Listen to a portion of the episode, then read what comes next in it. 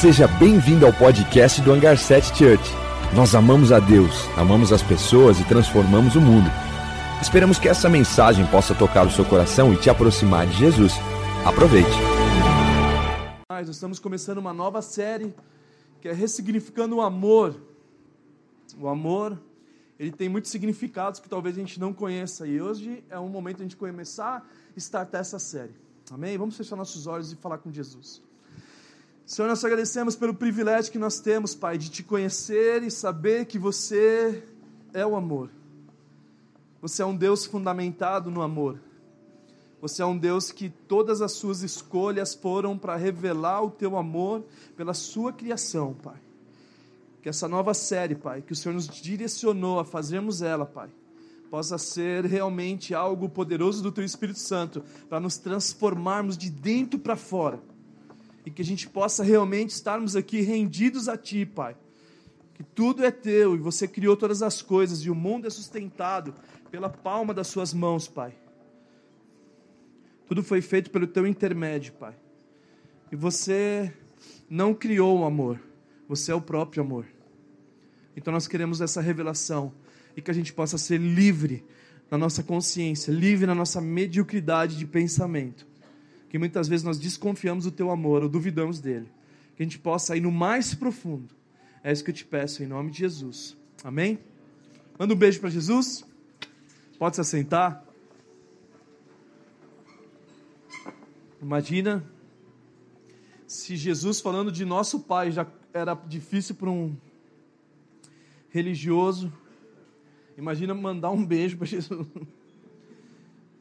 Não, aqui não dá para a gente conseguir agradar o religioso, porque a gente está num ambiente totalmente diferente de uma igreja. O pastor é bem jovem nesse sentido e ainda usa o símbolo da queda, que alguns pensam que era a maçã, né? Então, cara, como que. Como? Como? Né? O crente vai entrar aqui e vai fazer assim, ó, né? Vai ficar. Meu Deus, meu Deus, né? Mas Deus é bom e por isso que a gente está aqui porque não tinha outro pastor para pastorear vocês. E Deus escolheu eu para poder você estar aqui hoje, num lugar que você possa sentir em casa. Por isso que nós chamamos aqui Welcome Home. Bem-vindo a casa. Bom, a gente vai falar de amor e é engraçado porque para nós falarmos de amor, a gente tem que entender o contexto da palavra que a Bíblia nos relata. E eu não sei se você sabe, mas no Antigo Testamento foi escrito em hebraico, e hebraico era a língua dos hebreus, que era o povo judeu que seguia Deus, que judeu significa o nome de Deus, que levavam a Deus, etc., que tinha Deus como Deus deles. E aí Jesus vem e fala um pouco do aramaico, que aramaico era a língua comum dos hebreus, era muito mais fácil de se entender. Só que o Novo Testamento não foi escrito em aramaico, não foi escrito em hebraico, foi escrito em grego porque era a maior língua daquela época, a influência maior daquela época eram os gregos, naquele período de fé que Jesus estava aqui. E os gregos, ele tinha muito mais facilidade de comunicar. E é engraçado, por que, que Deus escreve a Bíblia em grego? E aí nós começamos a entender que a Bíblia fala da plenitude dos tempos. Que Hebreus, para você escrever em hebraico, você só conseguiria se comunicar diretamente com o povo de Deus. Então, por isso que as outras nações nem entendiam o nosso Deus. Mas aí Deus se faz mais simples. Ele se comunica com a linguagem mais predominante da época e a mais fácil de se ressignificar, a mais fácil de se expressar, a mais poderosa em detalhes ricos da língua. Então Deus ele escreve em hebraico porque ele muda agora. Ele não é só um Deus dos hebreus, ele é um Deus dos gregos, dos judeus, do gentio como nós. Então, no Novo Testamento vem com uma versão completamente clara: eu amo toda a humanidade, eu não só mais amo judeus. E é demais isso. Eu poderia já encerrar o culto e falar: pode ir para casa. Porque é incrível isso. Porém, quando nós traduzimos do grego para o português, nós resumimos muita riqueza do grego. Por isso que todo teólogo tem que fazer grego, e por isso que eu apanhei muito dos meus. Meu pai não, vai, meu pai está aqui hoje. Porque meu pai falou assim: eu estou falando grego! Puf! Eu estou falando grego, você não está entendendo. Porque o grego era muito difícil, na nossa época, na deles não. Então o professor, qualquer coisa, está falando grego, puf, dava um, você já, já sabia que ia vir alguma coisa. Casamento grego, Deus grego, essas coisas, tudo, todas essas coisas assim. Então quando a gente fala de grego para nós é tipo assim, não, grego não. Tem algum grego aí? Presente grego, né? Enfim, tem muita coisa de grego. E aí quando Jesus ele faz questão de se comunicar como grego, nós entendemos que o amor não é o amor que a Bíblia escreve simplesmente pelo amor. Porque na nossa cultura portuguesa, na nossa cultura brasileira, a gente confunde. A gente fala assim, eu amo suco de morango, e a gente também fala que ama Deus. Mas não é o amo, não é o amo. Eu gosto. Só que muitas vezes nós usamos para falar essa palavra, ah, eu amo você, mas será que esse realmente é o amor que Deus criou? Por isso que a gente tem que ressignificar o amor, porque muitas vezes a sociedade do sistema mundo está confusa sobre esse nome. Por isso que muitos de nós, às vezes, amamos tanto a natureza que, ao invés de amarmos o Criador dela, nós passamos a amar a criação. A gente passa a amar as plantinhas. Eu não sou contra isso. A gente passa a amar o carro. Eu amo meu carro a ponto de não entregar ele para ninguém. Ó, não, não pode entrar no carro, só eu ando nesse carro. Então esse carro se tornou o seu Deus. Então a gente mistura o amar com o mesmo nome pensando que é o mesmo significado de Deus, então isso fica banal, porque muitas vezes a gente está numa oração e a gente quer se tornar um pouco mais íntimo com Deus, a gente fala assim: Deus, nos falta palavra para falar que eu te amo, porque a gente está tão básico dizer que te amo, isso é bom, estou sendo contra, gente. Mas muitas vezes a Bíblia não relata o amor na tradução portuguesa. E a gente vai falar um pouco do grego, eu vou gastar o meu grego hoje.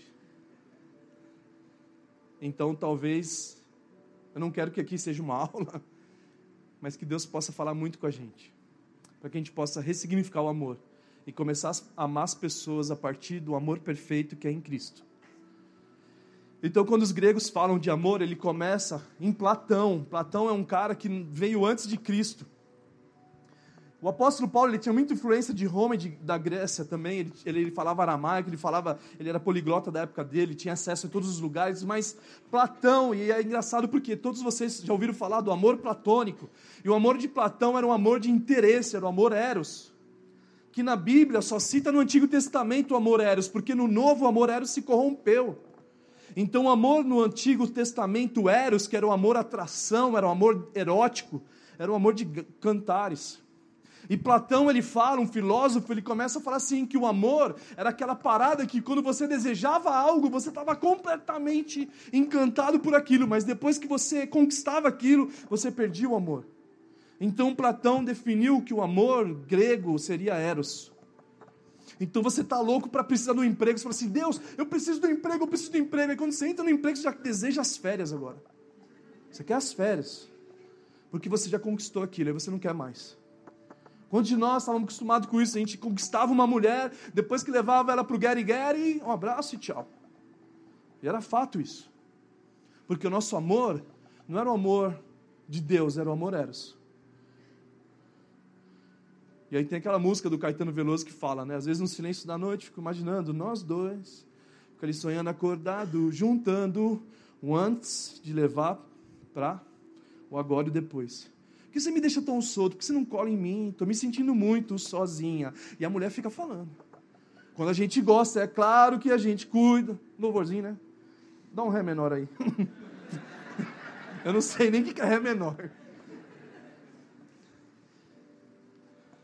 E quando o cara chega no ponto principal, às vezes a mulher hoje moderna, ela também está fazendo isso. Quando chega no objetivo dela, do Eros de Platão, que chega no Gary Gary, a música termina dizendo assim: Onde está você agora? Tipo assim, o cara vaza. Então muitas vezes nós estamos andando nesse ambiente achando que o amor eros é o amor que eu vou amar a Deus. E esse amor interessante, aliás, interesseiro, que eu só quero a minha própria vontade. E por isso que muitos de nós pensamos que nós, ah, não, Deus, eu te amo, não, eu, eu eros com você, eu só quero os meus interesses. E muitas vezes nós estamos amando a Deus com essa ótica de amar a Deus porque nós queremos algo em troca. Então a gente vem aqui por causa do pão e do peixe.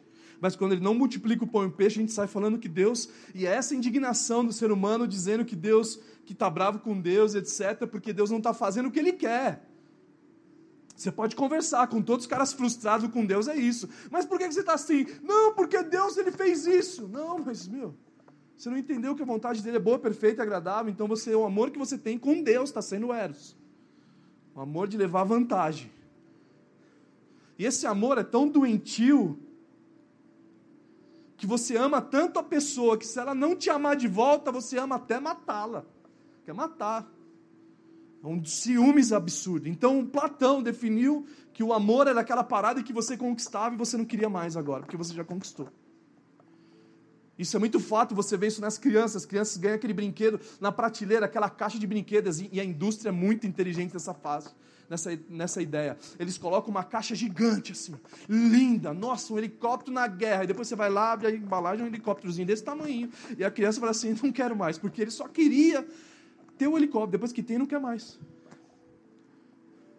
Então Platão definiu esse amor. As mulheres, então, quando vai na prateleira e assenta o pé, vê um monte de pé. Eu mesmo em casa tenho um armário maior do que a casa, que é só de sapato. Não sei se vocês passam por isso. Eu amo minha esposa. Então a mulher compra o sapato, ela deseja. Ah, eu desejo sapato e compra. Eu falei, amor, você não usa. Não, é uma ocasião especial. Não, mas você falou que ia usar para o dia a dia, que era mais confortável. Não, mas é uma ocasião especial. Ou seja, depois que conquistou, não quer mais. Então Platão definiu isso como Eros. Só que aí depois vem o aluno de Platão, que chama Aristóteles. Aristóteles ele não gostava muito dessa ideia de Platão de achar que o amor era eros. Então Aristóteles ele colocou o amor como filéu. E dessa palavra que veio filantropia, o amor entre amigos, teófilo, que significa tel, Deus, e filéu, amigo de Deus. Então muitas coisas fala de filéu, como filosofia, etc. Dessa palavra que vem do grego. Então muitas vezes que a Bíblia fala amor no Antigo Testamento, ela fala também um específico como eros. E no Novo Testamento cita bastante coisas como filéu. E o filéu é você amar aquilo que Deus te deu. Então Aristóteles ele define que a tua esposa, agora que você tem ela, você ama porque você tem ela. Então, o carro que você tem, você passa a amar porque ele te pertence. Então, o filéu é um relacionamento um pouco parecido com a visão de Deus. Então, na Bíblia, no português, muitas vezes que fala sobre amor, não está falando sobre o amor de Deus, está falando sobre filéu. E se você quer saber a diferença do filéu, é quando você liga para um amigo seu que faz, sei lá, 5 anos, 10 anos que você nunca viu ele. E aí, quando você liga para ele, a primeira coisa que ele faz, ele fala assim: Ô, oh, cara, que, quanto tempo, hein? Lembrou dos pobres? Aí quando ele falar isso aí, você já sabe que não é amigo. Porque o Filéu, ele vê de uma outra forma. Ele fala assim, cara, como estou feliz que você... Cara, como você está? Como está a família? Como está a Mariazinha? Como está não sei quem? Sabe tudo. Esse é Filéu. É um amor de amigo, um amor de amizade, um amor da comunidade. É um amor que, que você concorda. Você fala assim, cara, esse cara torce para tal time, eu também torço. A gente se tornou amigo por causa disso um amor que, que é de uma amizade sincera, que já não quer mais as coisas em troca, que já não quer mais o interesse como Eros quer. Então, quando você lê a Bíblia em português, você vê amor, que você quiser mais profundidade, você vai no grego, e aí você percebe que está lá dizendo filéu. E sabe a pessoa que amava a Deus como filéu? Amava a Deus simplesmente como um amigo? Pedro. Quando Jesus ele está lá no barco, ele fala: Pedro, tu me amas? Jesus estava falando na tradução do grego, estava dizendo assim: Pedro, tu me ágape, que é o amor de Deus, depois a gente fala sobre esse. Pedro, tu me ágape. Aí Pedro falava assim: Sim, Jesus, claro que eu te filéu, ou seja, claro que a minha afinidade com você é de amigo. E Pedro fala por três vezes isso. E sabe o que me mostra isso? Que muitas vezes nosso relacionamento com Deus é um Deus de amigo. E a gente precisa entender o que aconteceu pós-cruz. Jesus não chama de amigo, mas pós-cruz nós temos a filiação de ser como os filhos de Deus, coerdeiros com Cristo, para reinar nas regiões celestiais. Então não sou mais amigo de Deus, eu sou filho dele. Então, se você está com a mentalidade, Deus, eu te filéu, eu, você não está olhando para mim, Deus, cara, você está misturando filéu com eros. Porque você fala que você ama Deus para chamar a atenção dele para ele te dar o que você quer. E muitos de nós estamos tratando Deus com esse amor. A gente fala que Deus, eu te amo, mas na verdade eu te filéu. que é um amor de amigo. Será que nós realmente estamos tratando Deus com amor perfeito ou um amor como de amigo? Que não é tão errado assim, mas existe um amor perfeito, um amor mais do que filéu. Então, se você tiver um amigo seu, que você está no teu trabalho, uma amiga sua que está no teu trabalho, de tanta convivência com ele, ele se torna o filéu, e se você misturar isso com Eros, você se perde, porque você começa a ter uma atração por ele, sendo que não era para você ter, porque ele era simplesmente um amigo. E a gente se perde muitas vezes nisso. E por a igreja ter se calado na ressignificação do amor, o mundo definiu o amor e talvez eles não conseguiram entender o que realmente é amor. Eu não estou sendo contra e nem apedrejando eles, porque o papel da igreja não é esse. Mas o papel da igreja é nós amarmos a Cristo e amar as pessoas como nós somos amados por Cristo. Mas muitas vezes o mundo está gritando que todas as formas de amar é Deus. Então, se eu amar o meu amigo, ou se eu amar muitas mulheres, isso não é Deus. Mas o mundo está dizendo isso. Porque a igreja se calou, a igreja ficou num guetinho. E nós não conseguimos mostrar o amor de Deus por eles, porque nós estamos sempre atacando pedras. Sabe por que o crente atraga pedra? Sabe por que o religioso ataca pedra? Porque as pedras que foram escritas a lei é o que elas, eles usam para condenar a humanidade. E é bizarro, porque a Bíblia fala que Deus, em João 3,16, um texto clássico, que Deus amou a humanidade inteira, que deu tudo que ele tinha por eles. E aí continua João 3,17 dizendo: Eu não vim no mundo para condená-los, eu vim no mundo para que através de mim todos eles fossem salvos. E por isso que talvez se eu e você não entender o amor perfeito de Deus, nós vamos querer a humanidade, amar a humanidade com filéu, amar a humanidade com eros, a ponto de eu não conseguir ir para uma cruz dizendo como Jesus disse, Pai, perdoa eles que não sabem o que fazem. A gente começa a não conseguir amar as pessoas como Jesus nos amou. Eu não consigo amar a partir da ótica de Cristo com amor eros, eu não consigo amar a humanidade com amor filéu porque é muito maior do que isso. E aí os gregos ensinaram também o amor estorge, que o amor estorge é o amor de pai para filhos, que isso existe uma crise na sociedade dos filhos não estarem se sentindo amados pelos pais porque o estorge está corrompido, porque o filéu está corrompido e porque o eros está corrompido. O amor estorge é incrível porque ele aparenta ser um amor perfeito de Deus.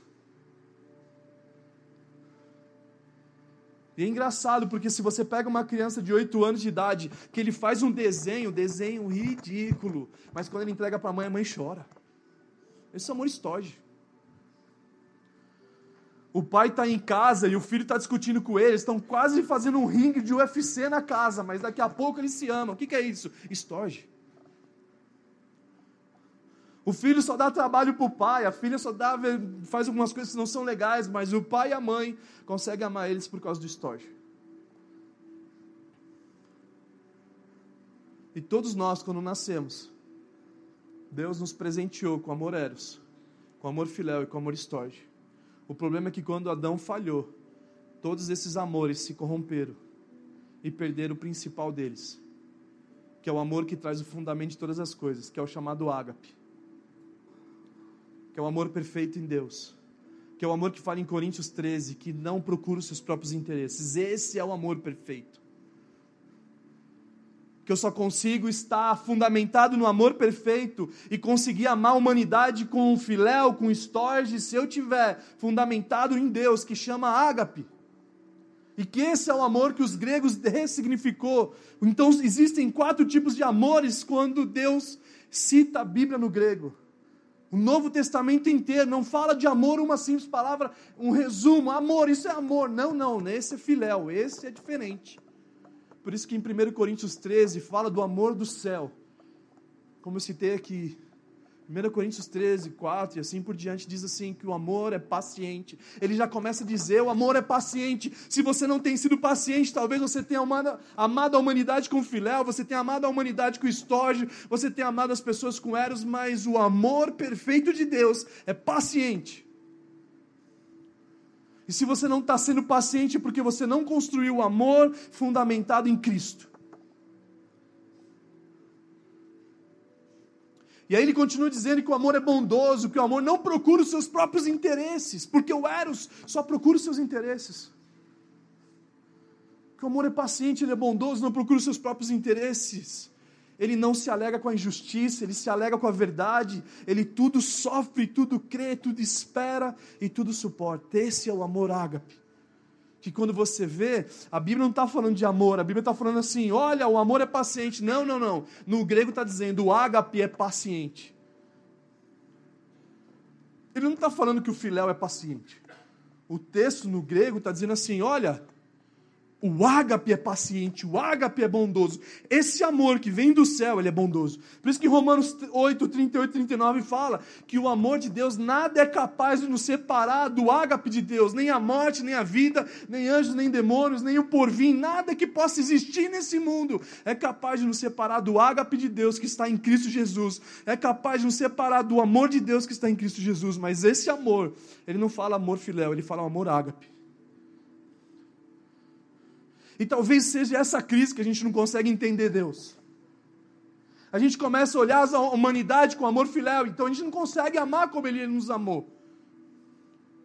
E a distância que eu tenho de Cristo é a distância que eu tenho confusão de entender qual é esse amor perfeito. E por isso que muitos de nós estamos vivendo um caos nos outros três amores, porque o fundamento dos três é o ágape. O fundamento dos três é Deus, porque Deus é amor, Deus é ágape. Por isso, quando fala em 1 João, a gente vai ler alguns textos que fala que Deus é amor, que Deus é ágape. E quem está no ágape, Deus está nele e ele em Deus. Então Deus é amor, sim. E quem está nesse amor está em Deus e Deus nele. Então, se eu estou no ágape, eu consigo amar as pessoas da perfeição do céu, não mais da próprias vantagens que o Eros cria no meu coração. Porque agora que eu tenho o ágape, que eu estou fundamentado na plataforma do ágape, e eu estou andando nesse caminho, nessa verdade, nessa vida, eu consigo amar minha esposa agora da forma certa. Porque agora eu já não amo mais a minha esposa somente com Eros, de interesse erótico nela. O amor que é o elo perfeito, o ágape que é o elo perfeito, eu consigo amar a minha esposa sem querer algo em troca dela.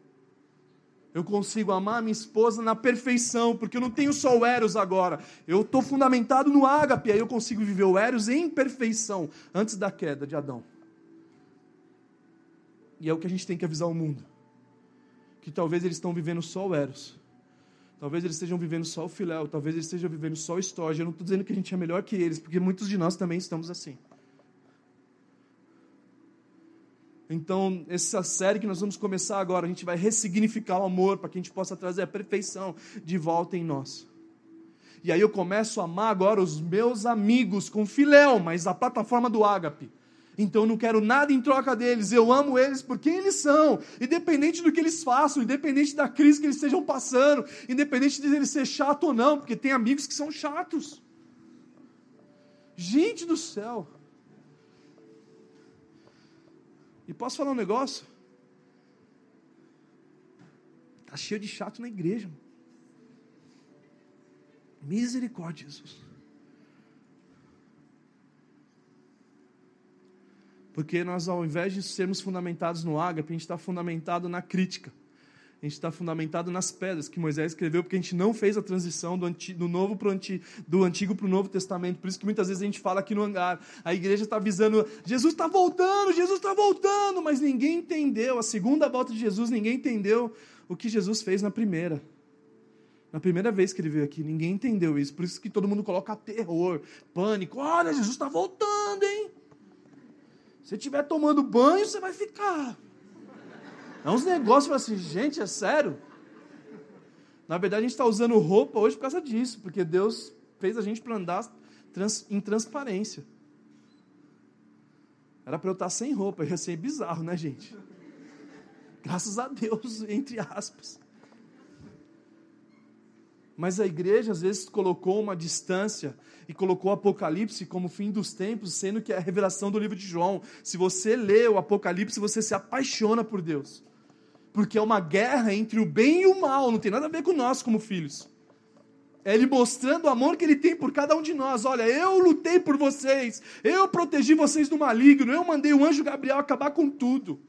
Então, um livro completamente de proteção para nós como filhos. Não tem nada a ver com medo, não tem nada a ver com essa pressão que foi colocada em nós. Por isso que nós temos que temer a Deus, mas não de ter medo de Deus.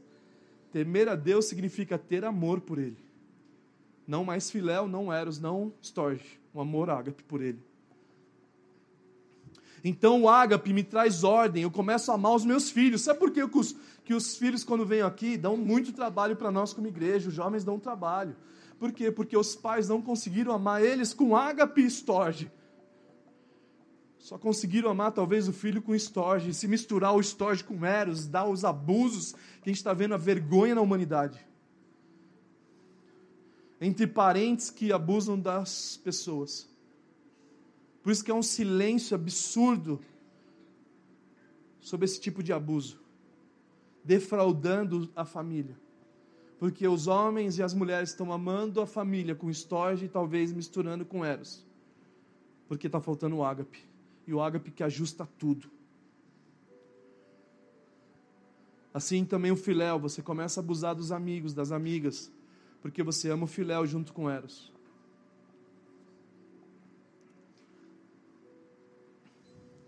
E o que Deus está nos convidando, nós entendemos a essência do amor ágape. Para a gente poder começar agora a ressignificar o amor para o mundo, amar eles independente de quem eles são, do que eles fazem. Porque nem a morte, nem a vida, nem nada na criação é capaz de nos separar do amor que está em Cristo Jesus. Nada. Nada nem o porvir, nem o que vai existir, nem o que você vai fazer amanhã, nada, nada, nada é capaz de te separar. Por isso que quando Jesus ele chega na cruz e diz que foi pago, está consumado, significa que toda a nossa falha foi paga por ele. Só que muitos de nós confundimos isso e achamos, ah, então eu posso fazer o que eu quero. Nada a ver com isso, cara. Na verdade, Deus te deu liberdade, Ele te deu livre-arbítrio. Mas junto com o livre-arbítrio, Ele te deu responsabilidades para que você possa viver e permanecer com a liberdade. E muitos de nós recebemos a liberdade em Cristo e viramos libertinagem. O que acontece com isso? Nós tornamos ser escravo novamente daquelas coisas. Eu nunca me esqueço as histórias antigas de parábolas de pastores da época de Abraão, da época de Moisés. Eu estou falando isso por causa da igreja que aquela minha esposa nasceu.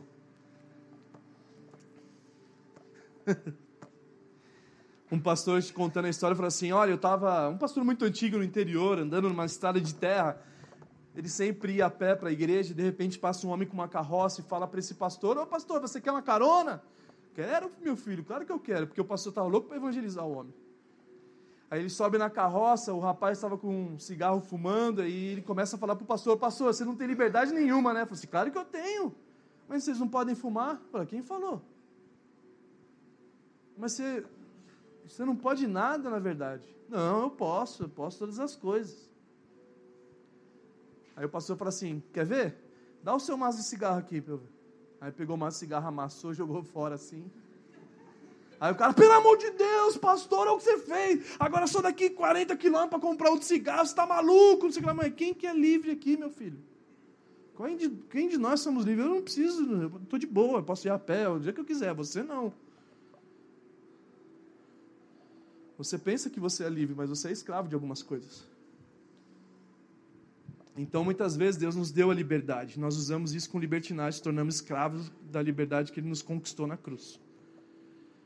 Então, quando você peca, eu não estou estimulando você a fazer o que você quer da tua vida, porque, ah, não, faço o que eu quero mesmo, e Deus fica para lá, porque você não sei o que lá. Não, não, não, não estou dizendo isso.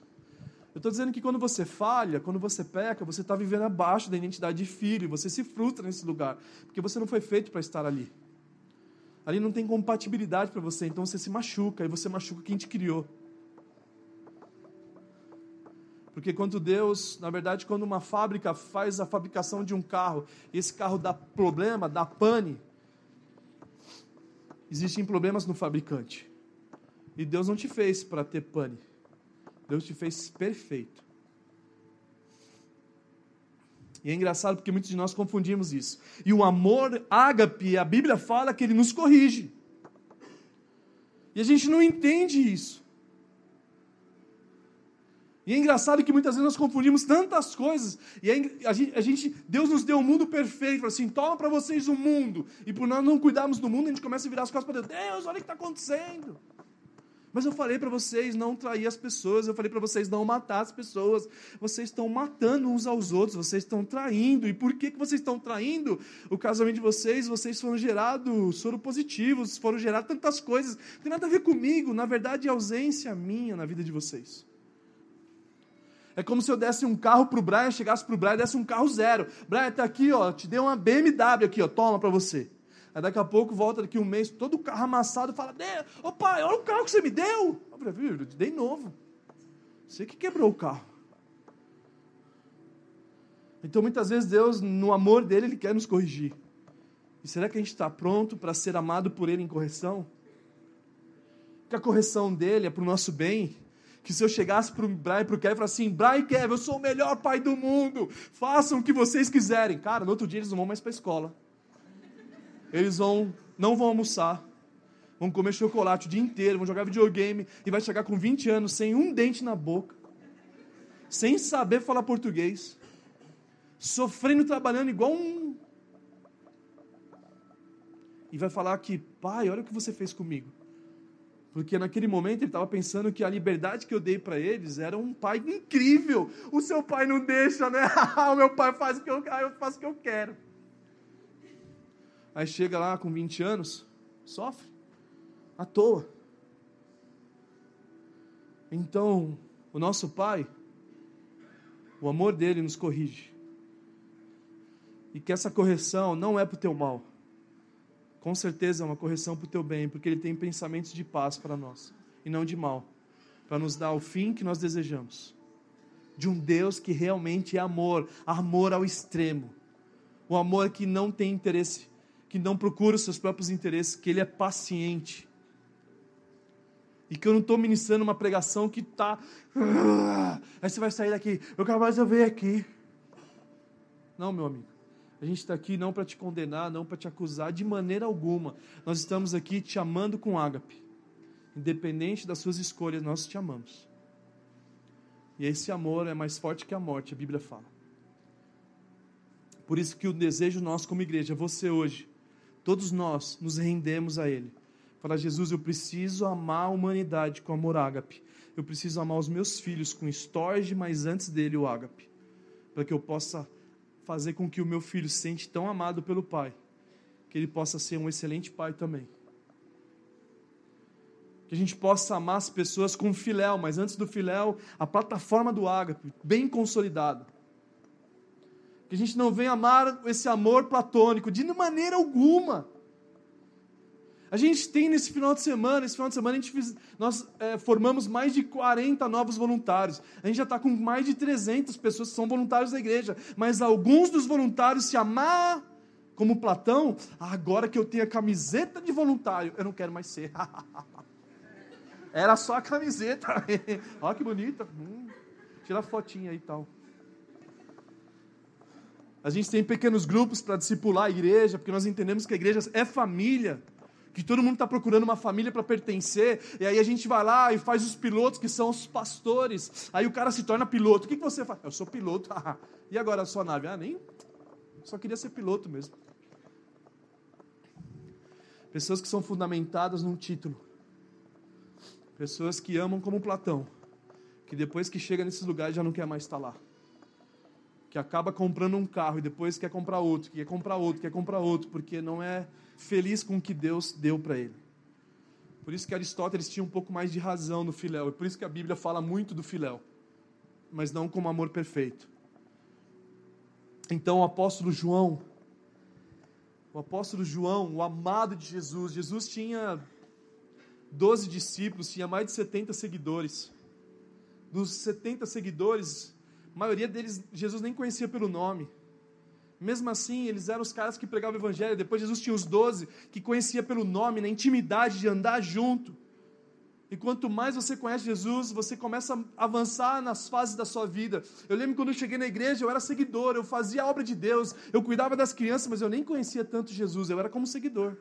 70 seguidores. Depois eu fui me apaixonando um pouco de Jesus e me tornei um dos doze discípulos. Eu comecei a entender quem era Jesus nesse sentido. Então eu já não cuidava mais das crianças por cuidar, eu cuidava com a intenção de levá-las até Cristo. Mas os doze discípulos também tinham os três, que era Pedro, Tiago e João. Os três discípulos que estavam com Jesus em todo, praticamente todo lugar onde ele ia. Onde os doze estavam lá com preguiça, não sei o que lá, Jesus sempre chamava eles porque eles gastavam mais atenção, eles davam mais a vida por Jesus. Então Jesus tinha 70 seguidores, 12 discípulos e os três mais chegados mas tinha um ainda, que chamava João, que a Bíblia relata que era o discípulo amado.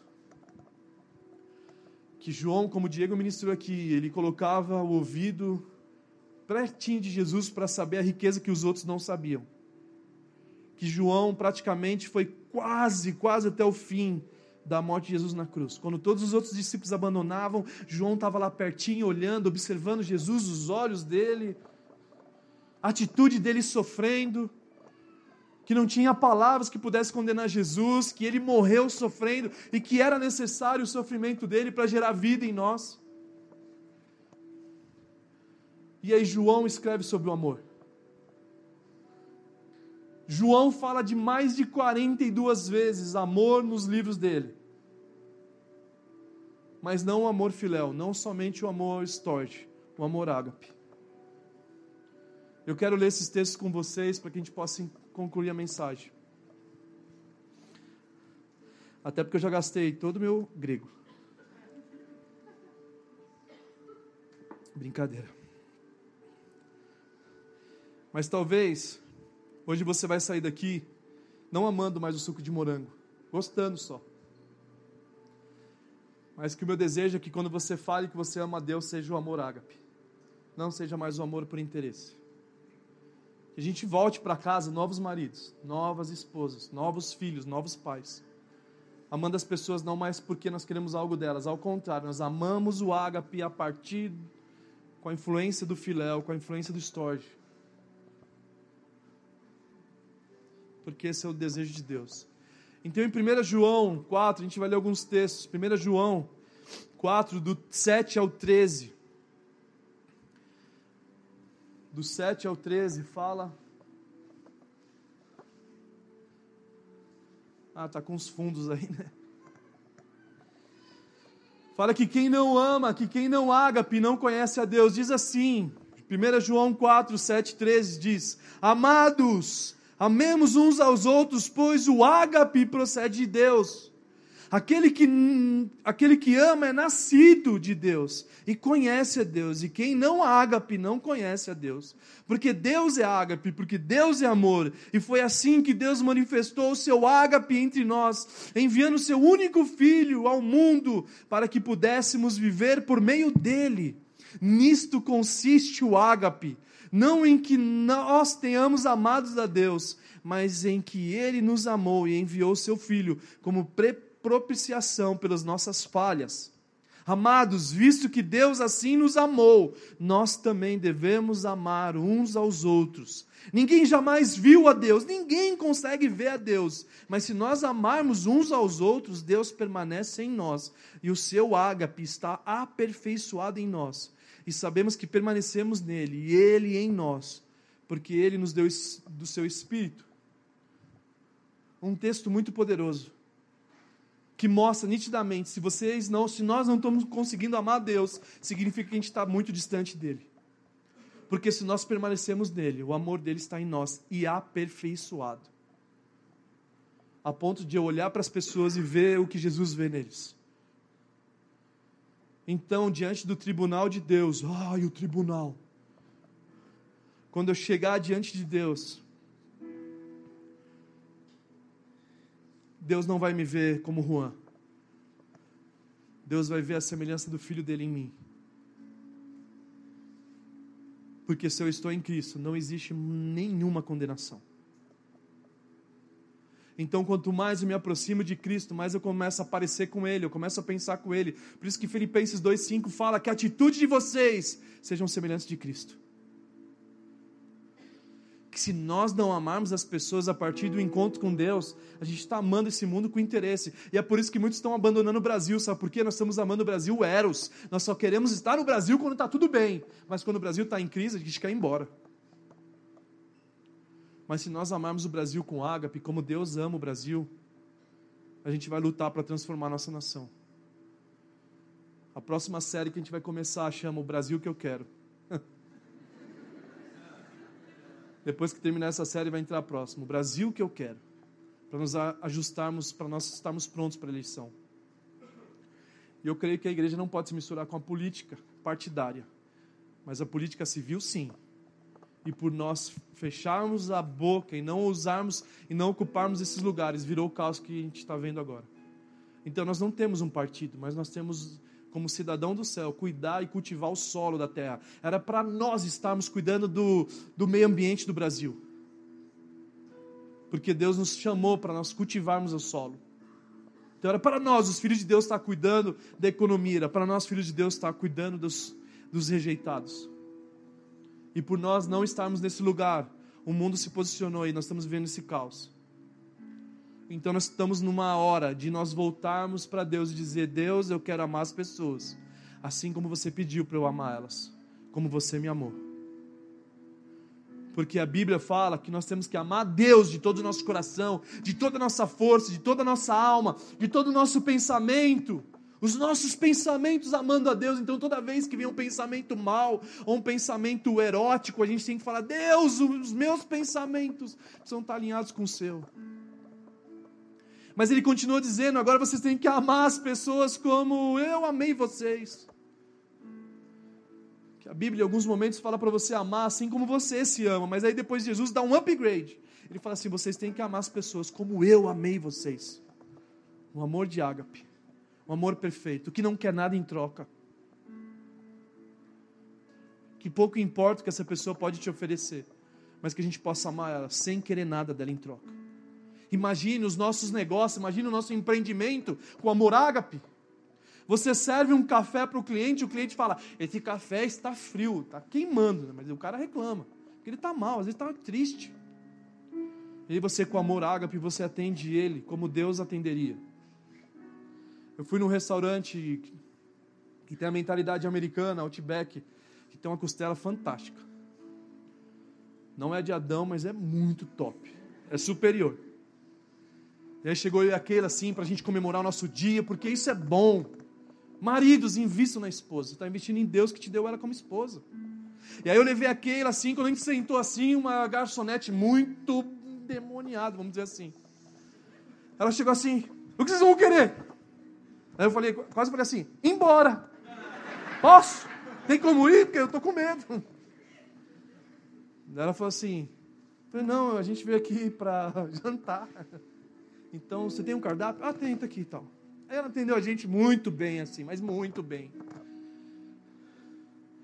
E no final da conta, normalmente Outback, eles, o garçom só recebe a gorjeta, porque eles trabalham e ganham gorjeta. E ela chegou no final da conta, muito mal educada, muito mal. Ela chegou assim e falou assim: no final da conta, eles sempre perguntam se você vai pagar a gorjeta ou não, né? Você vai dar os 10%? Eu falei: eu tenho que dar 10%? É porque vocês, e não que lá, a gente trabalhava aqui, isso o que lá, e vocês não querem. Não, porque eu queria dar 15%. Eu tenho que dar 10? Eu posso dar 15? Porque eu sei que hoje talvez você não esteja um dia bom, talvez algum, aconteceu alguma coisa na tua casa, ou na tua vida, eu estou aqui para te ajudar. O que, que você precisa? Mano, tipo assim, ó. A pessoa fala assim, mano, se tivesse um buraco, se tivesse qualquer outra coisa, mano, te juro, pudesse virar pó assim, ó, puf, aqueles, aquela fumaça ninja, né? Puf, sumisse. Ela ia fazer isso. Porque eu entendo que talvez ela está passando por uma fase da vida dela que não é tão bom, por isso que ela está assim. Então eu não posso mais tratar as pessoas com interesse. Ah, não, você me tratou bem, eu te pago. Se eu não me tratar bem, você vai ver. não, agora é o ágape. É um privilégio que Deus nos permitiu, amar as pessoas mais do que elas merecem ser amadas. Foi assim que José do Egito fez. Ele não merecia amar os irmãos dele, mas ele amou os irmãos mais do que eles mereciam ser amados. Esse é o amor de Deus que nos constrange. porque eu não merecia ser amado por Ele, eu tinha virado as costas. Eu falei assim: Deus, você é um tiozão, você já está velho, eu quero nem mais saber, eu quero seguir meus próprios caminhos. A Bíblia fala que cada um de nós seguiu o nosso próprio caminho, mas Ele sempre nos chamando: Vem, filho amado, vem, filho amado. E uma hora esse amor é irresistível, e aí você se volta para Ele, porque Jesus é irresistível, gente. Ele é irresistível. Você pode estar no pior fase da tua vida, Ele está lá com você. Você pode estar no fundo do poço, você pode estar em qualquer lugar. Ele está lá com você. Porque Deus é amor, e quem está no amor está em Deus e Deus nele. E nisto todos saberão que sois meus discípulos quando vocês amarem uns aos outros. Então, igreja, guarde as pedras para construir a casa de Deus. Guarde as pedras para construir a tua vida na rocha, nessa pedra que é Jesus. Não guarde nenhuma pedra no seu bolso para atacar na sociedade, porque eles já estão cansados disso. E por isso que nós estamos vivendo essa vergonha do cristianismo, onde 60% já estão, praticamente 43% já estão como protestantes na sociedade. São mais de 61 milhões de brasileiros, são crentes, cara. E o país continua só piorando. Porque talvez nós estamos preocupados em ir para o céu, ao invés de nós trazermos o céu sobre a terra. Então Jesus quer te levar para o céu, mas mais do que te levar para o céu, a oração dele, que venha o teu reino, seja feita a tua vontade na terra agora, como ela está acontecendo no céu. O desejo de Deus é que nós, como filho dele, podemos amar as pessoas mais do que elas merecem ser amadas. E esse amor ir trabalhando. Chega de condenar a sociedade, chega de condenar políticos, chega de falar mal de partido. Que a gente possa se posicionar e ocupar esses lugares que a gente não ocupou porque da nossa geração, acho que eu acredito que seja a mais crítica de todas. Você olha o Facebook, você entra em depressão, mano. Você olha as coisas, ah, que não sei o que lá. Você fala assim, meu Deus, sai em nome de Jesus. Você quer, você quer sumir. Porque todo mundo só critica, ninguém está fazendo nada. A gente pare de criticar e a gente se posicione diante de Deus. E que a gente fale assim, Jesus, eis-me aqui, envia-me a mim. E que a gente possa ir fazendo discípulos então, todo encontro que nós temos aqui, seja de manhã, à tarde, à noite, a gente vai começar o um encontro à tarde por causa da, da ocupação da galera aqui à noite. Mas todo culto, quando termina, que a gente não venha para casa pensando que nós ah, vamos descansar. Não, não. Que aqui, agora, quando termina, vocês estão prontos para a batalha. Que a gente possa falar para o mundo inteiro que Deus é amor. Que Ele deu tudo que Ele tinha por nós, para a humanidade que a gente possa mostrar o amor dele independente, porque nem a morte, nem a vida, nem nada na criação é capaz de te separar do ágape de Deus que está em Cristo Jesus. Amém? Vamos ficar de pé.